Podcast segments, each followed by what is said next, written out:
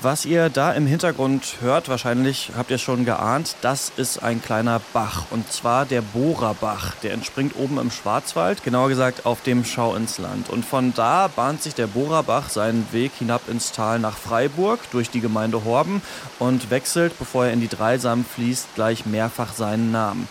Und neben diesen vielen Namensänderungen und seinem bekannten Ursprungsort erzählt der Bohrerbach aber auch eine Geschichte von mehreren Konflikten. Und die hängen unmittelbar mit dem Klimawandel zusammen. Da soll zum Beispiel ein Damm gebaut werden, da soll ein Baron möglicherweise enteignet werden und eine Stadt will ihre Bewohner vor einem Jahrhunderthochwasser schützen. Mission Energiewende, der Detektor FM Podcast zum Klimawandel und neuen Energielösungen in Deutschland. Eine Kooperation mit dem Ökostromanbieter Lichtblick und dem WWF. Hallo, ich bin Christian Eichler und bei mir im Studio sitzt mein Kollege Philipp Weimer, der äh, dieser Geschichte oder diesen Geschichten sogar eher auf den Grund gegangen ist. Hallo Philipp. Hi Christian. Du bist für Mission Energiewende von Leipzig bis nach Freiburg gefahren, um mit Leuten unter anderem über einen Staudamm zu sprechen, der äh, noch nicht einmal gebaut ist, oder? Warum? Also ein ganz schön langer Weg natürlich, ne? Aber man muss dazu sagen, in Baden-Württemberg, da ähm, besteht eine sehr hohe Gefahr äh, von Hochwassern. Mhm. Das Potsdam Institut für Klimafolgenforschung, das rechnet damit, dass bis 2040 15 Mal so viele Menschen in Baden-Württemberg potenziell von Hochwasser betroffen sein könnten, als das heute der Fall ist. Heißt, Hochwasserschutz ist da vor Ort natürlich wichtig und auch ein entsprechend großes Thema, würde ich behaupten.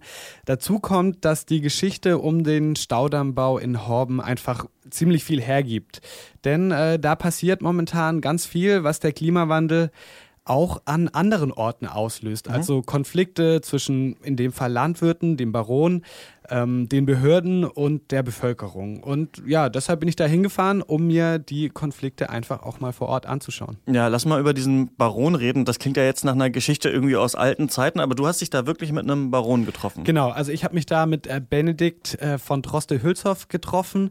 Der ist Landwirt und ähm, entlang des Bohrerbaches, von dem du schon erzählt hast, da hat er äh, ein paar Felder. Und ja, man kann sich das landschaftlich so vorstellen, da fließt in der Mitte im Tal der kleine Bohrerbach und an der Seite, da kommen so die Ausläufer vom Schwarzwald mhm. runter, da ist so richtig Gebirge.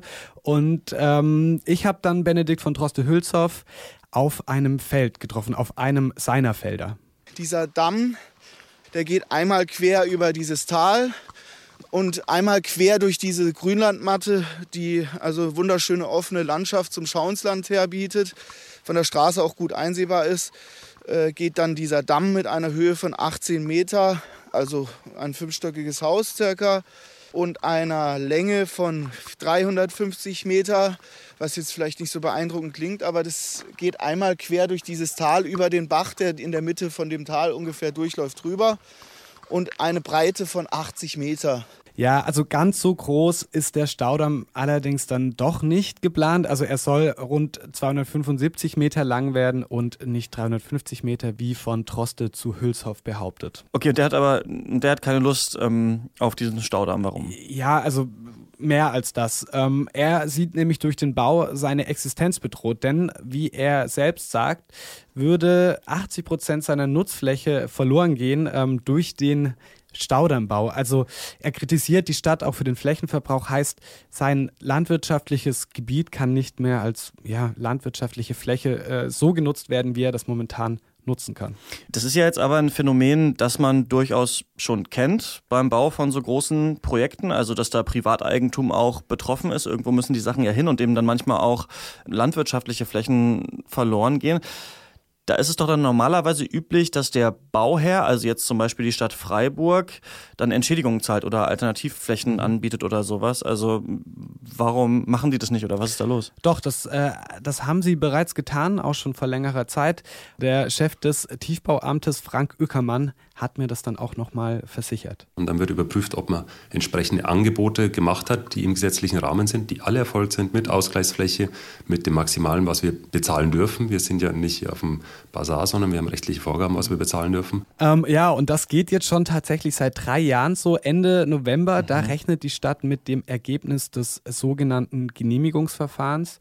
Und äh, wenn bis dahin immer noch keine Einigung zwischen äh, von Troste zu Hülshoff gefallen ist und der Stadt, dann äh, wird wohl eine Enteignung eingeleitet.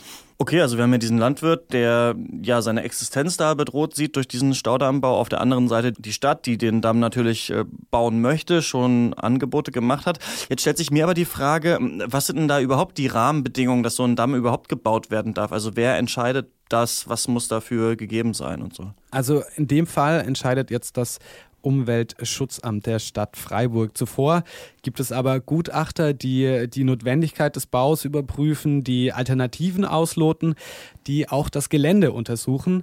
Frank Ueckermann vom Tiefbauamt hat mir dazu Folgendes gesagt. Also das ist in Deutschland normiert. Wenn man äh, ein Hochwasserbecken, Hochwasserschutzbecken entsprechend baut und auch eine Förderung haben will, dann muss man für ein 100-jähriges Hochwasser planen. Mhm.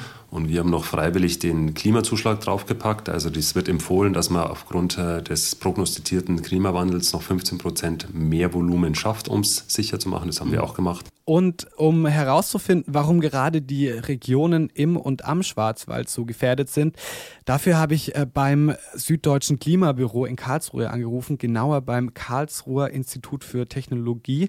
Da sitzt nämlich Hans Schipper, der ist der Leiter des äh, Büros und der hat mir Folgendes erklärt. Es ist so, dass es in Baden-Württemberg ein sehr stark gegliedertes Gelände gibt. Das heißt, es gibt den Schwarzwald und den Rheinebene. Da gibt es sehr viele Täler und wenn es im Winter jetzt mehr anfängt zu regnen oder mehr Niederschlag gibt, wird das eher als Regen runterkommen und nicht unbedingt als Schnee, weil es ja eben wärmer wird was das Potenzial für Hochwasserereignisse gerade in so einem Gebiet wie im Schwarzwald erhöht.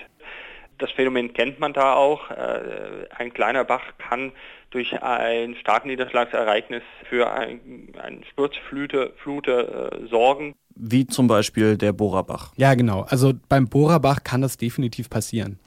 Aber was ich jetzt nicht ganz verstehe, ist Benedikt von Droste zu Hülshoff, schöner Name übrigens, der ähm, würde ja auch trotzdem seine kompletten Flächen verlieren, wenn es jetzt wirklich zu so einer Sturzflut kommt, wie sie jetzt der Klimaforscher ähm, beschrieben hat. Also warum wehrt er sich so gegen den mhm. Hochwasserschutz? Also eigentlich hat er nichts gegen den Hochwasserschutz, das hat er mir auch nochmal persönlich gesagt.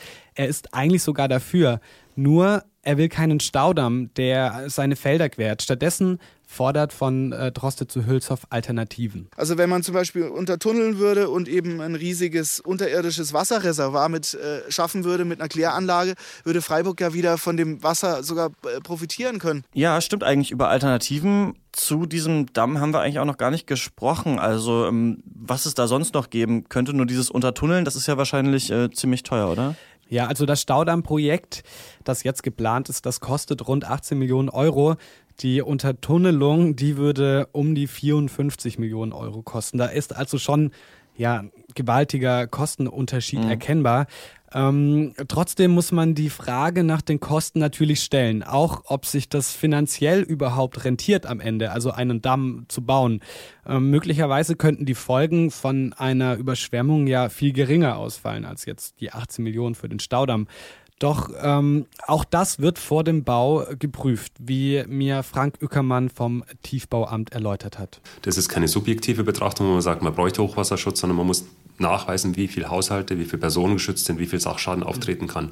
Und das müssen wir einreichen und danach wird entschieden, okay, ist in Ordnung und dann kriegt er auch Fördergelder. Wenn das nicht in Ordnung wäre, würden wir auch kein Geld bekommen und könnten uns das auch nicht leisten entsprechend. Alles klar, aber lass uns ähm, trotzdem nochmal konkret auf den Klimawandel schauen. Der liegt diesem ganzen Konflikt ja eigentlich zugrunde. Du hast ja mit Hans Schipper vom Süddeutschen Klimabüro über die Gefahren von Hochwasser gesprochen, das dann durch den erhöhten Niederschlag eben zustande kommt. Aber wie kann man sich das denn genau vorstellen? Also regnet es jetzt in Zukunft einfach immer mehr, so wie es jetzt auch immer wärmer wird zum Beispiel?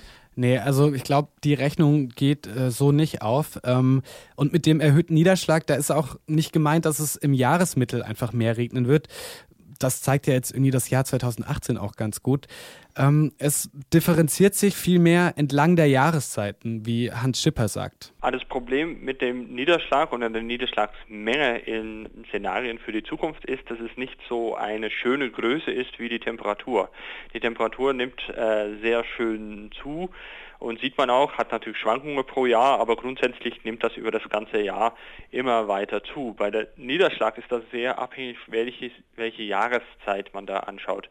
Während es zum Beispiel im Sommer eher mit einer Abnahme zu rechnen ist, wird es im Winter eher zunehmenden Niederschlag. Okay, also auch beim Niederschlag ist die Sache wieder relativ kompliziert. Ähm, du bist jetzt da hingefahren. Wenn wir jetzt abschließend auf diese ganze Geschichte schauen, das ist ja relativ vertrackt auch. Was ist da jetzt äh, dein, dein Fazit, was du mitnimmst? Also für mich zeigt das Beispiel bei Freiburg eigentlich ganz gut, was der Klimawandel uns auch ja, für gesellschaftliche Aufgaben stellt. Mhm. Also in dem konkreten Fall, wie wir untereinander zu Lösungen kommen, mit denen dann am Ende alle leben können oder eine große Zahl einfach an Menschen. Denn der Staudamm der bleibt ja nicht nur irgendwie ein Bauwerk, sondern der schützt ja auch die einen, aber den anderen nimmt er das Land. Und die Geschichte, davon kann man ausgehen, die wird sich in Zukunft noch äh, in Deutschland hundertfach abspielen. Kein anderes Bundesland ist potenziell so stark von Hochwasser gefährdet wie Baden-Württemberg. Und warum das so ist und was dagegen getan wird und ähm, welche Konflikte das auch mit sich bringt, das habe ich mit meinem Kollegen Philipp Weimer besprochen, der dafür in den Schwarzwald gefahren ist. Danke, Philipp. Danke dir. In den nächsten Folgen von Mission Energiewende blicken wir unter anderem natürlich auf die Weltklimakonferenz in Polen, die im Dezember dort stattfindet. Dann wollen wir wissen, ob man CO2 eventuell wieder aus der Atmosphäre herausfiltern kann. Und wir beschäftigen uns mit Weihnachtsbäumen. Falls ihr diese Folgen nicht verpassen wollt, dann könnt ihr Mission Energiewende überall abonnieren, wo es Podcasts gibt, zum Beispiel auf Spotify oder auf dieser. Ich bin Christian Eichler. Bis nächste Woche.